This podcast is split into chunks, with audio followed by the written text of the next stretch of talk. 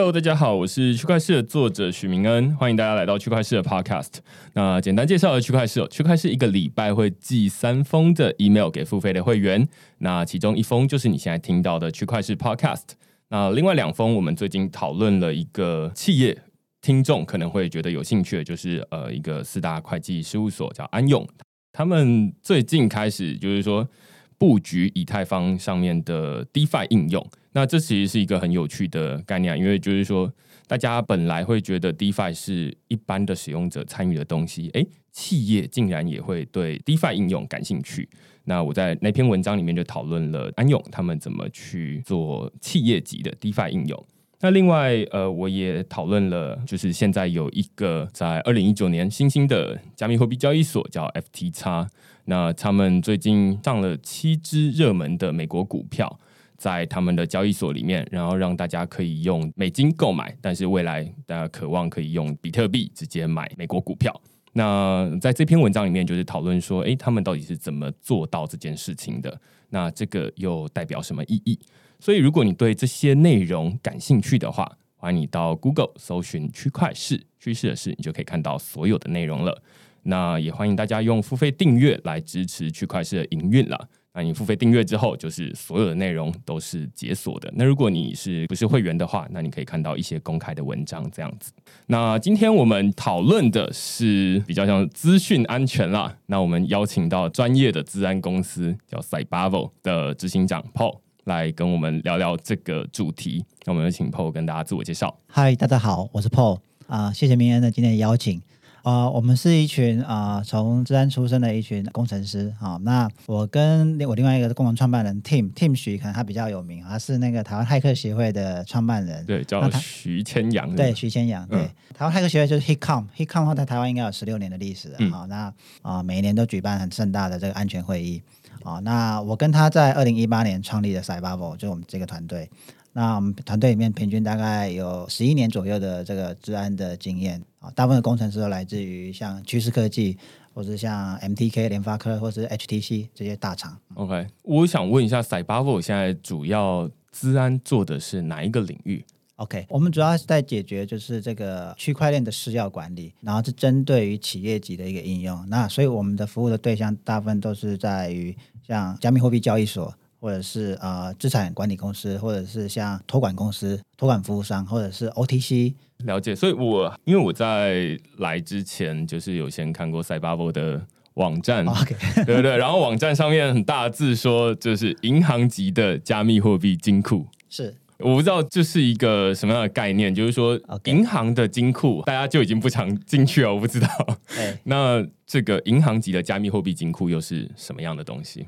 ？OK，我们当初在看这个问题就是这样，就大家都知道说加密货币怎么去做一个保管嘛，哈，不外乎就是硬体钱包或者是所谓的就冷钱包，那或者是让 App 啊，或者放在交易所。那大家可以想象，如果一个公司要去共管这个加密货币，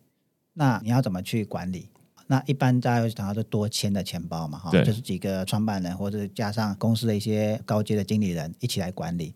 但这些多签的钱包还是有它一些问题，所以我们在想说，那我们在一般的法币，你去银行开一个公司户，你就所谓的网络银行可以使用，企业的银行，那里面就可以让你的财务人员或者是让你的放款人员有不同的权限去授权。所以我们的初衷就是，我们去创一个安全的系统，就像让你的公司有一个 online 的一个 corporate banking 的 system 一样，但是它是管理你的 crypto。我知道，就是因为在这个领域啊，大家可能未必是先透过区块式来接触到加密货币，他大家可能是透过新闻媒体的报道说，哎，又有比特币被害了。或者是又有交易所被害了，是就会知道说哦，原来有这个加密货币的东西，然后区块链听起来很危险。这其实就是一个很多人第一次接触到加密货币的初次见面了，就印象不是很好的。那听起来应该是在 Bubble 在处理，想办法让这些事情越来越少发生。对，可以这么说吗？对，没错。OK，那呃，我不知道本来的这个交易所。就我们就以交易所为例好了，交易所他们通常都是怎么管理私钥？那他们以前本来没有金库吗？然后你刚刚说可能是大家共有这个钥匙，对。那通常大家的就是比较安全或者比较不安全的做法，大概是分成什么样子 OK 啊、每个交易所当然都有很大不一样，但是我们就我们所接触的一些呃一些交易所，我还有这几种方案了一种就是多签共管，还有一种就是非常集权式的，就是 CEO 一个人管。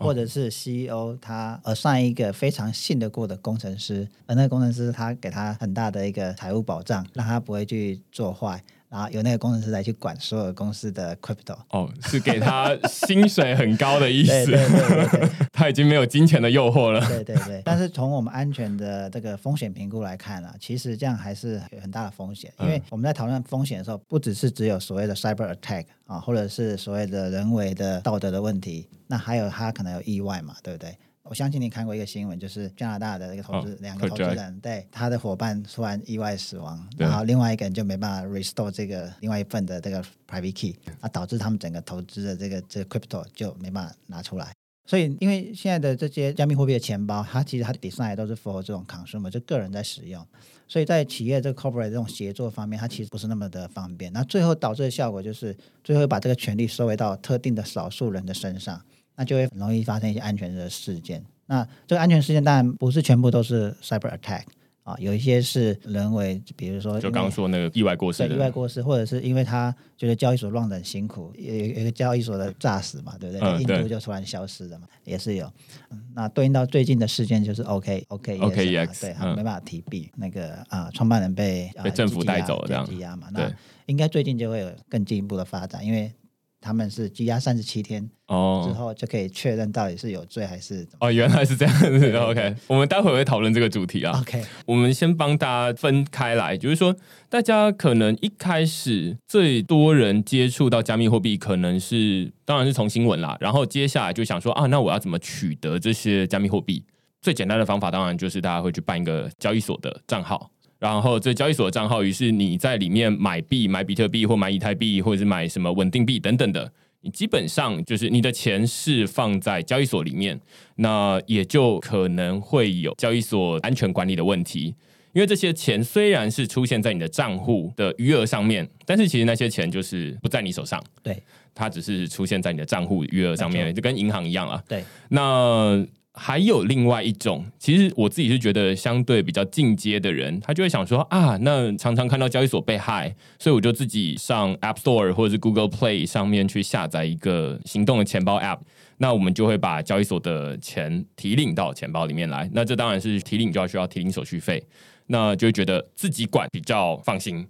对啊，也有人会觉得没有没有没有，我自己很容易把这个私钥弄丢，所以还是交易所管比较放心。我就是端看每个人的情况不太一样。对，那接下来可能还有，例如说有人会去买这种硬体的钱包，那它跟这个手机的钱包其实只有软硬体的差别，就是说啊，一个是 App，然后一个是它有这个实体的按键，那你可能需要按到这个实体的按键，你才能够授权。看起来是主要是这三种，我不知道还有没有其他类别的钱包或者是什么的。其实差不多就这三大类了啊、嗯就是一个是中心化的交易所钱包啊，那其实它它就是属于那种集保的账户的概念，所以你的账户余额其实没有在链上，其实都在交易所的一个大水库里面。对，在他的口袋里。对，那其实这种方式的话，对 user 来讲是最方便的啦，因为它不管要流动性、要变现啊、快速的去转换都是比较方便的。然后他只要记住账号密码就好了。那个人钱包里面就是主要还是分两种，一种是 App 的钱包，那可能可以随时连线的，是方便你去做操作转换。那另外一种就是硬体钱包，就是冷钱包。那那个的话，它操作会比较不方便，但它相对安全性会高一些。嗯，对但是我们在跟大家在讲这些观念，都是希望用户是以他的整体的风险的管理去看这个事情啊，没有一个绝对的，就是说，因为比方说我全部放在冷钱包，那我放在我的家里安不安全也不一定啊。如果我住的是一个租房子的房东随时可以进来啊之类对啊，的。或者是刚好有火灾啊，那也有可能会发生这种，所以就是自己要去看，就是说你你你怎么去配置你的资产。我自己还蛮好奇，就是你有没有遇过那种呃，在交易所，他们可能就自己其实就是买一个冷钱包、硬体钱包，然后就是把绝大多数的钱放在那里面，然后剩下的就是放热钱包这样子。我不知道有没有这种听起来比较阳春的是，有有有，其实他们交易所一开始草创都会这样子啊。然后我们甚至还看过，就是我们去拜访一个交易所，然后他说他们用冷钱包，然后他们负责冷钱包操作的人，他就把那个冷钱包插在那个电脑旁边，嗯然后用一个 USB 的延长线就放在桌上，就一直插着。因为他说他每天都要做交易，他嗯不想拔下来，哦 真是对，所以我们就觉得说，那你的冷钱包就不冷了，对不对？对对对，随时都就是在随时联网这样子。对对对。对对，所以其实我们在做安全有一个概念，就是说哈，你要设计一个安全的系统是很容易达到的，嗯但是你要设计一个安全但是又易用的系统，其实是很大的挑战。往往大家在设计安全的机制的时候，把它设计很安全，然后呢，提供很复杂的步骤，告诉他的客户说：“OK，你照我这个步骤这样操作，你就会很安全。”那一开始可能你的客户会买单，说：“哎，好啊，你这样做好像很安全。”可他做做了一个礼拜，他觉得哇，这个步骤太麻烦了，我干脆就绕过对其中几个步骤对。那一到绕过之后呢，你的整个安全的这个设定就已经降低很多。嗯，对，就像冷钱包一样，如果你随时把它插在你的电脑上面，那你就用 app 就好。对，懂。我觉得这个结论是蛮有趣的啊，就是说，其实没有绝对的安全，而是说每一个人都在安全跟易用性之间权衡。那端看你是比较喜欢哪一个，那你就是选择哪一种的钱包这样子。对，OK。对那 Cybavo 主要在做的是加密货币的金库。那如果啦，就是有一间交易所，它就宣称说，哎、我们就是使用某一家金库。那金库有没有好坏之分呢、然后，因为可能使用者就分不出来嘛，例如说，可能在这个领域里面有呃叫 Big Go，对对 BitGo 它它可能很大，对对，那他可能就挂说，哎、我们就跟 Big Go 合作。其实我也是看了，就说啊，那好像很厉害，那就是信任了这样子。怎么看得出来金库好跟坏？还是其实一般的使用者感觉不出来？呃，一般使用者一定感觉不出来，为什么？因为这个东西是放在交易所的后端在操作的啊，就像你看不到银行的金库一样嘛，嗯它不会让你看得到。哦，所以我们不会让去强调说我们怎么样让我们的 end user 就知道我们的金库有多好了。对交易所来讲，他怎么去评估说我们的金库到底好不好？当然是从我们设计的一些机制，然后跟他去找了其他竞品来去做比对，去做选择。那其实这种客户对安全的需求，其实也是比较发散的。就是说，其实安全这个产业，它客户在选择的时候呢，它的那个因素呢是很多元的啊、包括政治因素。比方说，如果你是来自中国的产品，那在台湾你可能不太有人会采用。那比方说，你的产品的设计理念，那有些公司它希望是报表很完整，然后呢，什么动作都要通知我，然后让我自己去选择要不要处理。可是有些公司的管理人员觉得说，你什么都不要跟我讲，你就帮我处理完，不要发生事情就好。啊、所以安全的这个需求它其实是多元的。所以你你如果有去观察说安全的一个产业，其实它没有所谓的老大，然后就 dominate 所有的百分之八九十的市场。你会发现第一名大概可能占个 market share 大概十几 percent、二十 percent，然后所以前三名都很不错，或者前十名甚至都不错。这是一个比较特别，不像有些产业，比如像 search engine 嘛，那老大就是基本上就充斥了对，啊，social network 也是一样。嗯嗯，OK，所以听起来好像是因为每一个使用者他会有不同的需求，对，然后我我昨天指的使用者是指的是企业的用户，对对对。企业的这种，因为听起来金库应该是没有一般的使用者会去个人使用者，对 哎，我我超多钱，然后我要放金库这样。子，对对对，没有。也没有提供这种服务啦。没有没有，我们现在没有针对个人的服务。OK，好，那在他们通常来找 Cybavo 来找这样的金库，跟使用前跟使用后有什么明显的差异吗？就是对他们来说，那差异通常会在哪里？第一个差异是，它在这个权限控管上面呢，可以做得更分散，它可以把一些权利呢下放到它的第一线的管理经理人到第二线的经理人。哦，它嗯因为以前用的是冷钱包嘛，比方讲我们讲多签好了，五取三，那三位就可以决定要放款。那如果说你的公司有两个口方的，那三个 VP，那五个人一起管，但是两个口方的他也许也睡不着觉，为什么？万一是三个 VP 连得起来，把公司的钱搬走，还是可以搬得走嘛？因为达到一个门槛嘛，所以这是为什么多签还是有它的一些问题。但是如果你设成五取五，那会有问也有问题。为什么？比如说，万一今天公司经营到一个人程度，那今天要动用这个款项，就有一个人就是不同意，不同意，那你就卡着；或者是有一个人刚好他发生意外，当然大家不愿意乐见，但是他的私钥备份没有人知道，那你这五取五的整个资金就整个存在那个嗯变成是一个死钱在那边，对，所以它的风险也是很高。嗯所以这个多签的拿捏设计其实是很头痛的。对，那一般人可能没有感觉说，哎，听起来多签好像就很安全，嗯可是，在实际的营运操作上，其实它是很复杂的。所以最后变成很多企业就变成又回归到一个人这样一，个人或是两个口方的决定。嗯那我们的 solution 下去之后的好处就是说，它真的可以把它分散成跟过去它在操作传统的金融一样，就是有财务出纳啊，有 CFO，金额在更大的时候呢，可以有上面的像 CEO 或者董事会来去批。所以我们的解决方案是多层加多签，而且是每一层是可以设定不同的额度。哦，对，因为我刚刚就在想说，诶，这个感觉是传统银行就很熟悉这个流程嘛，就是他们会有多少钱，你可以批到多少钱，然后多少钱之后你要往上乘这样子。对对对。那我就觉得说，哎，加密货币因为它是一个新的产业，然后这里面有很多大家可能一开始进来就是第一次就接触加密货币，然后他不知道说传统银行到底怎么做，所以你们其实某种程度是移植这样的流程过来。因为我也不知道，就是传统银行到底怎么做，你可以简单说一下，就是说，就是刚刚这样子吗？还是还有可以讲更细的东西？其实大概就是这样子。如果说像我们在自己开一个公司，那你你去开一个所谓的公司的账号，对，那那他给你的那个网银，基本上一定会要求两个授权人嘛，一个放款的，然后一个批嘛，至少两位，嗯对，他就类似这样的概念。然后就是你可以设不同的额度。所以，如果导入我们 solution，它第一个就是可以把它的加密货币的管理，就跟它管理这个法币一样的概念去管理。这样的好处就是说，第一个，它就可以把它变成是一个常态化，对，然后用公司的营运准则去管理它的加密货币，不是像一个私人小金库一样去去做管理，懂啊，导致呃额外的一些风险。他们之所以这种交易所本来不愿意采用，会有这种人吗？就是哎，他们听一听之后就觉得，哎，我好像也没有很需要。通常他们的理由是什么？通常的理由方面是他们有内部的自己的一个管理系统的，哦，自己的对对，授权系统。啊，比方说这种比较大型的，像 Top T 啊，像 Binance 啊、OK 啊、货币啊这一些的，哦。啊 b i f i n i 这种都会有自己的管理的机制。对，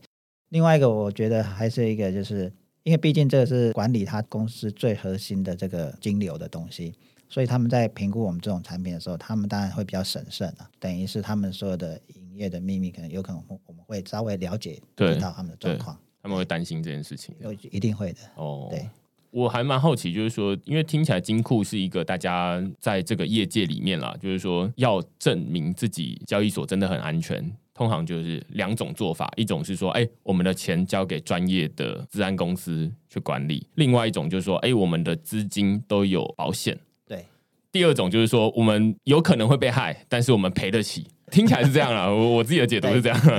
那我还蛮好奇，就是说，第二种当然是很能够理解，你只要花得起保险费，因为通常保险费应该是蛮贵的。对，这种加密货币的失窃险哈、其实是第一个 premium 是蛮高的啦，哦，不是像传统的治安险啊，或是传统意外险，都是 premium 可能在万分之几之下的，这个是一百分比来看的啊、就是说你一百万的保额，大概你要付出可能到三趴到五趴的保费，那是蛮贵的。嗯，那还有一个就是说，因为加密货币是属于高风险的一个商品，所以其实就算你愿意付那个保费，很多保险公司是不敢承保的。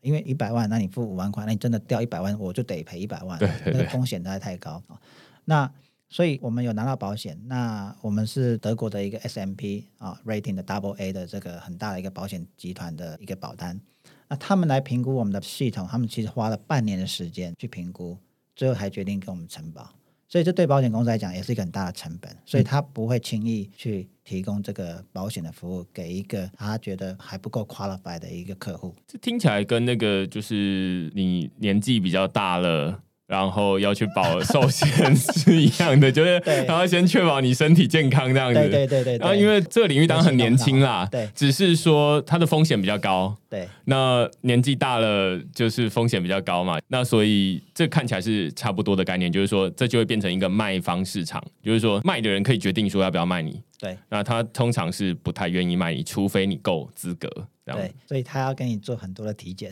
呃，包括包括我们那个整个产品的技术的设计的架构，还有公司的营运状况，还有我们的客户的状况。所以其实是你们有保险，我们有保险，然后你们再去做这种 to B 的生意。我们是先开始，因为毕竟新创公司不太可能一开始可以拿到保险嘛，对，所以我们是当然先做出我们的产品，然后有了客户，然后呢累积了这两年多的一个时机之后，去年底就开始找保险公司，嗯哼，对，那今年的七月份才签下这个保单。哦，OK，所以不是说我想要先弄一个保单啊保险公司愿意保对，他是看到我们的系统是非常成熟了，然后呢，他们真的也有技术人员，不知道是外聘还是他们的第三方的顾问公司来去评估我们的所有的技术设计环节，最后才能决定说，哎，可以承保。所以他其实也需要一点时间啊。然后我不知道台湾现在还有其他的治安公司有做这种保险的服务吗？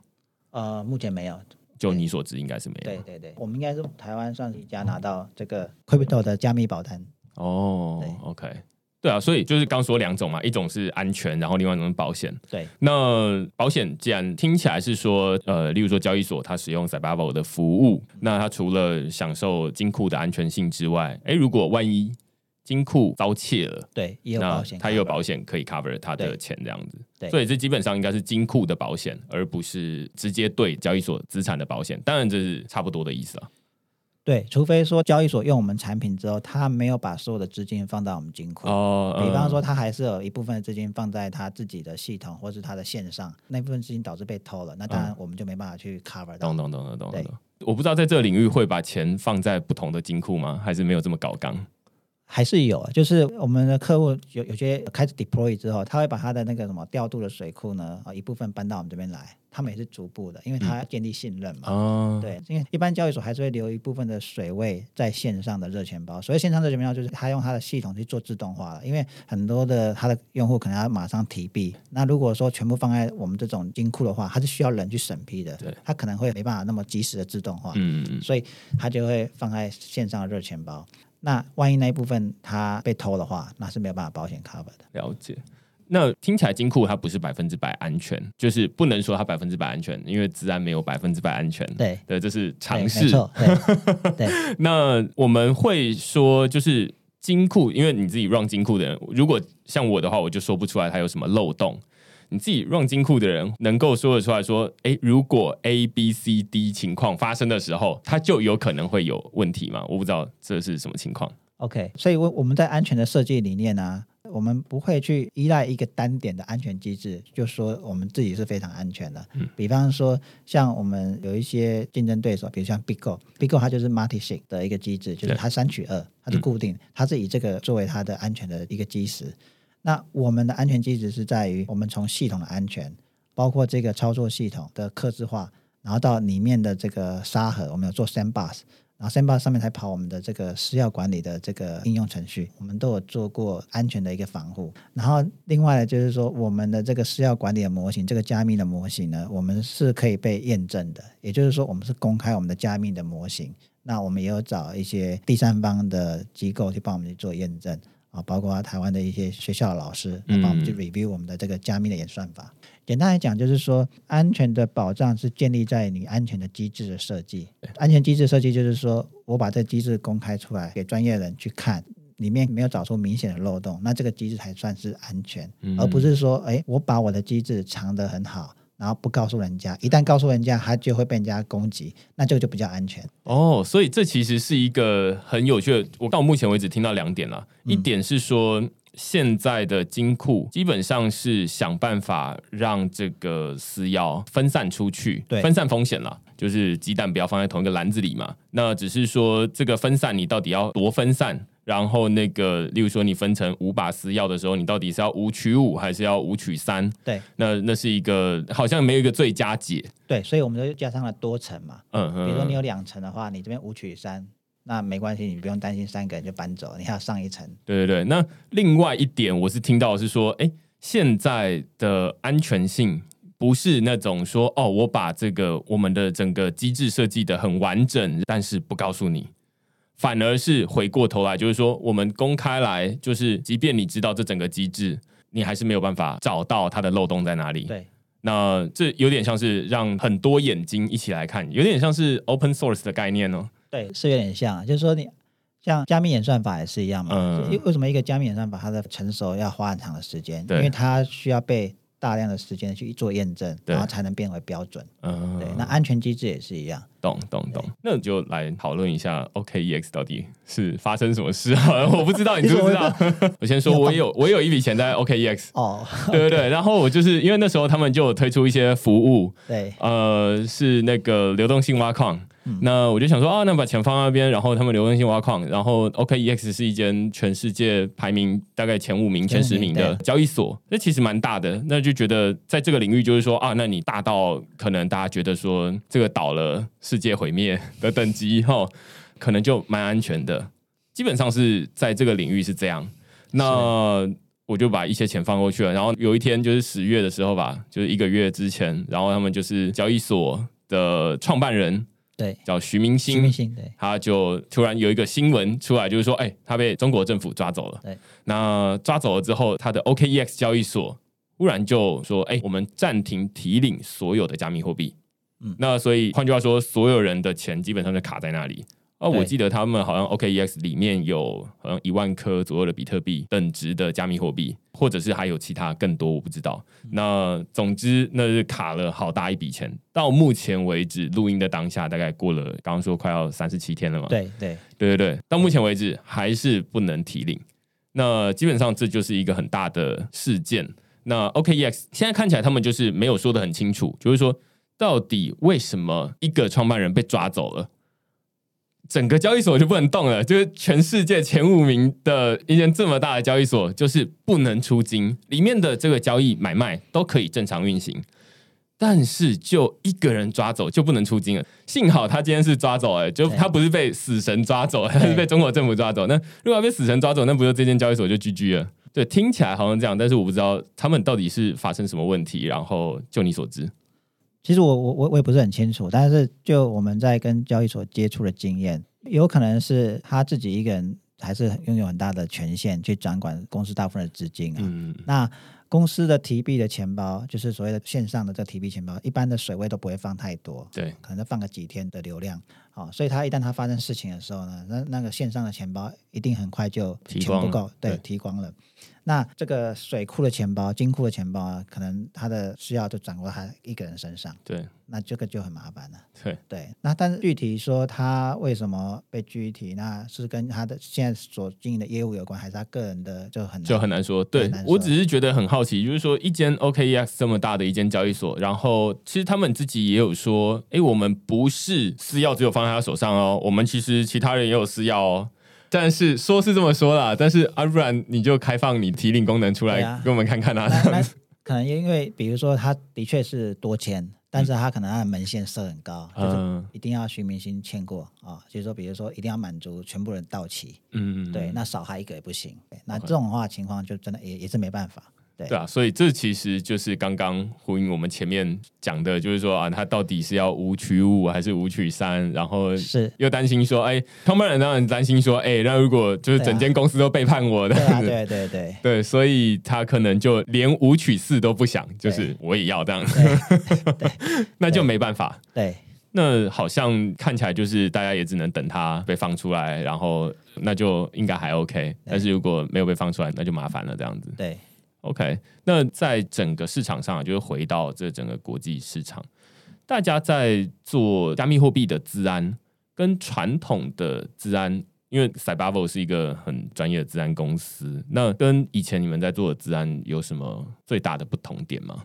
？OK。首先，第一个就是说，我们现在做的这个治安的产品呢，是真金白银。所以，如果我们的系统稍微有点问题，真的会是掉钱哦。不是说像传统我们在做防毒软体，对不对？嗯。如果说一个 bug，然后呢误杀了一个档案，那可能还无伤大雅，对不对？但如果说今天我们的一个 bug 导致客户不能交易，或者他的钱就打到一个未知的地址，然后拿不出来。那可能那损失的可能是几万几百万都有可能。OK，以前处理的所以所以所以这压力会比较大。嗯。那第二个是因为区块链是一个在发展中的一个技术，那它的技术里面从底层的链到中间的 D App 的应用，到现在 DeFi，其实它的隐藏的这个业务逻辑是很复杂的。那很多的安全的风险是来自于它的业务逻辑的实现没有做好，比如说像之前的 DeFi 那个闪电贷，对不对？瞬间就把这个池子的钱给掏出来，那这个里面就是牵扯到他在实做这个 f i 的这个逻辑的时候，没有考虑到这个风险。嗯，对，那这个风险能不能在一般的安全的研究人员去了解，马上找出来，也倒不一定。为什么？因为过去在分析的都是一些像马尾啊，像这种怎么去攻击你的系统啊，怎么去钓鱼，怎么去透过 Web 去拿到你的账号密码。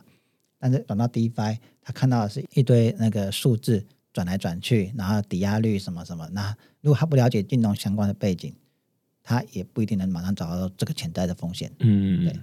听起来好像因为这里面全部都是钱来钱去啦，就是加密货币，然后以前绝大多数可能是档案，当然档案也是资产啦，只是说这个是真金白银，那特别可怕这样子。对对对 对，然后如果之前可能有一个漏洞进来，那当然是想办法把它堵起来。但是现在可能有一个小小的漏洞，一直喷钱出去，你就觉得，哎，如果它漏水出去，那就 OK 啦。漏钱出去，大家就会觉得很可怕。对啊我觉得用这个比喻可能会比较容易理解一点。对对对对对，所以这听起来是压力蛮大的啦。就对于每一个交易所来说，那当然大家就会想说，哈，那我们是不是可以把这个压力往后转移？对不对？那所以就会转移到治安公司这边来了。对对对对，但这也是我们的机会啊。对，嗯，我还蛮好奇，就是说现在绝大多数会找你们的，除了交易所，刚有说应该是蛮主要的客源，那还有其他样态的人吗？就是公司，他们主要在做什么事情？OK，其实交易所占我们的客户群大概是三分之一的比例，那另外的三分之一可能大部分都是来自于像资产管理，或者是像托管服务商，他们本身也在做托管，帮他的一些高资产客户去保管这个 crypto。有可能是 family office 家族的那个办公室，那有另外一块是 OTC 啊，就是做做这种交易的。那还有一块是项目方，区块链项目方，因为他们在一两年前这些项目方，他可能募到一笔不少的 ETH，那现在开始在做一些实作嘛，那他的 ETH 也需要一个金库去做保管。嗯，啊比方说他拿这些 crypto 去发给员工薪水，那就会用我们的 Vault，每个月五号到了就开始发哦 crypto 给他的员工。嗯，对哦，所以这也可以像是一个银行账户的功能，对就是把钱都放在那边，然后我可以自己设定说啊，那什么时候，然后转给哪一些人的账号这样子。对，但他没办法自动，他他只是到时间到的时候，他会 trigger 这个转账，但是你的手机要呃 approve 这样 approve，对。OK，哦，还蛮有趣的，我不知道原来有这个东西 对，还有什么有趣的功能？其实我们有另外一个产品，现在叫做 Wallet SDK，就是因为我们的私钥管理模型就是比较特别，我们把它称为叫三权分立。嗯就是说哈，一般我们都知道说，你拥有你的私钥，就有你的这个资金的自由嘛，对不对？嗯但是你拥有你的私钥这件事情所伴随的责任是很大。为什么？你要妥善保管好你的私钥。所以我们把私钥管理这边分为三种权，就是第一个，用户有百分之百的使用权，就是 key holder，就是说我是这个钱包的拥有者，我有百分之百的操作这个钱包的权利。但是这个钱包对应到的私钥呢，我不用负保管责任。嗯保管责任由我的 service provider，比如说像交易所或是像这个托管方，他来帮我保管我的私钥。但是呢，托管方来保管私钥的时候呢，我们系统设计师这个托管方的人呢，即使是这个后端的工程师或者是他的 IT 的这个超级管理员，他也没办法去解开这个 private key，他就是只负责这个系统的维运而已。对，那第三个就是监督权，我们引入了第三方，就是 trustee 的一个一个模组，那这个模组是目前是放到我们这一这一方，所以每个用户要动用他资金的时候，其实是三个地方都会经过，才有办法去解开他的 private key，、嗯然后去签署他的交易啊。所以这样的模型呢，我们把它用在这个 Wallet SDK，它得到一个效果，就是我们这个钱包的 App，它有点像是半中心化，就是你的账本呢是分散式的啊，每个人还是拥有自己的账本的余额，你可以上链去查你的交易记录。但是呢，你不用去抄助记词，助记词是你的这个钱包的服务商，他帮你保管。嗯但是你可以相信你钱包的服务商，他没办法做官，因为他自己没办法解开这个 private key。他唯一能做的就是提供这个服务给你，然后透过这个服务呢，就跟你收额外的手续费，或者用另外的方式去做盈利。但他不是拿你的钱去做盈利，对哦，听起来应该是说他把 private key 的功能再往下细分出来，就是说，哎，你持有这个东西，你其实不能用它。听起来我自己会会这么这么觉得，就是说，他 private key 你本来持有这个东西之后，你就可以做很多事情。对那但是我们现在就再把它的功能拆开来，拆成三种对，我们透过密码学的加密机制，让他拿到的 private key 是加密过的 private key。嗯那他解密过程中他是没办法参与的，嗯所以他就负责保管这个 private key。那使用方呢，他用 PIN code 来去参与解密，哦，就是这个 key，就是我记在脑袋的 PIN code。那我们 trustee 这一方呢，有一个凭证，也可以帮忙参与解密，嗯，这样子。哦，还蛮有趣的，因为以前只有觉得说啊，那反正就是钥匙就钥匙，如果是实体钥匙的话，你好像也不能把这实体钥匙打碎，然后拆成三份这样子。对。但是如果它是数位的私钥的话，好像就可以这么做。对。OK，了解。哎，我突然想到一个，就是说，呃，我相信应该大家都会很好奇，就是说。在这个领域，如果要使用这样金库的服务，交易所他们大概要付多少价格？就是说，它有一个价格的区间吗？例如说，哦，像世界顶级的，那它的天花板到底到哪里？然后，呃，我们的一个行业的这种产品的计费方式，通常是以交易手续费在作为计费的啊。那交易手续费会从千分之四到千分之一不等。啊，比方说像美国的 Big Gold，目前是全球最大的，它大概就是千分之二点五到千分之一啊这样的一个交易手续费。就是你用它的这个 Vault，用它金库做交易的话，它会从你的交易的里面抽千分之二，千分二点五到千分之一，就看你跟他谈的这个方案。OK，千分之二点五就比较高，这样对。OK，那再来就是说，他会有每个月的这个保底的月费，也就是说你要缴至少一千块或是两千块美金。那你如果你的交易手续费做不到一千块或两千块，那你还是要得缴这个费用。那如果你超过，就缴超过的费用。哦，就是它这有点像是呃那个电信。对我刚我刚刚就想说，这就是电话计费。对，电话计费的方式。对，就是有基本的月租费，然后接下来再看你多打多少这样子。对对对。只是电话是算秒数的，然后这边是算交易金额手续费这样子。对。哦，OK OK。但是那个保底的那个金额，就是那个月租费。对，以以我们的话，大家基本上是以一千二为一个门槛。哦。一千，我们有分好几个门槛这样。美金。对，一千二美金。OK，懂。那其实对于业者来讲，看起来一千二好像不少，但他其实他可以省掉一些成本，比方说他不用去维护节点，他不用去有真正的区块链工程师去做很多底层的相关的营运维护。他害的工程师就可以专注做他的业务，比如说做他的交易引擎啊，做他的这个网站啊，或者他的商品。听起来就是说把功能做好，但是关于资金安全的部分，就是交给后面的人来做这样子。对，那就是你害了进来的工程师，就是要想办法把功能做到使用者想要做的东西这样子。对对对。哦，那好，你要不要增财这样子？呃，我们团队大部分现在都是以工程师为主了哈，所以都是大部分都是安全相关背景出身的。但我们随着团队现在增长，我们会希望说，对于区块链这方面有开发经验的。然后对于安全有一些想法，可以欢迎来跟我们聊啊。那这是这是工程师方面，那我们也希望在于对区块链的商务的推广啊，或者是销售这一部分有经验的伙伴。也可以找我们聊聊。那今天非常感谢 Paul 来跟我们分享 Cybubble 在加密货币资安的经验啦。然后因为我自己对这个东西也是一无所知，然后所以就想说，哎，不知道在这里面做这种金库到底是什么样的概念？毕竟自己也从来没有进去过银行的金库这样子。那今天就非常感谢 Paul 来区块链的 Podcast。那如果你喜欢我们这集讨论的话，欢迎你在 Apple Podcast 底下给我们留言或评分。那就下个礼拜再见喽，拜拜，拜拜。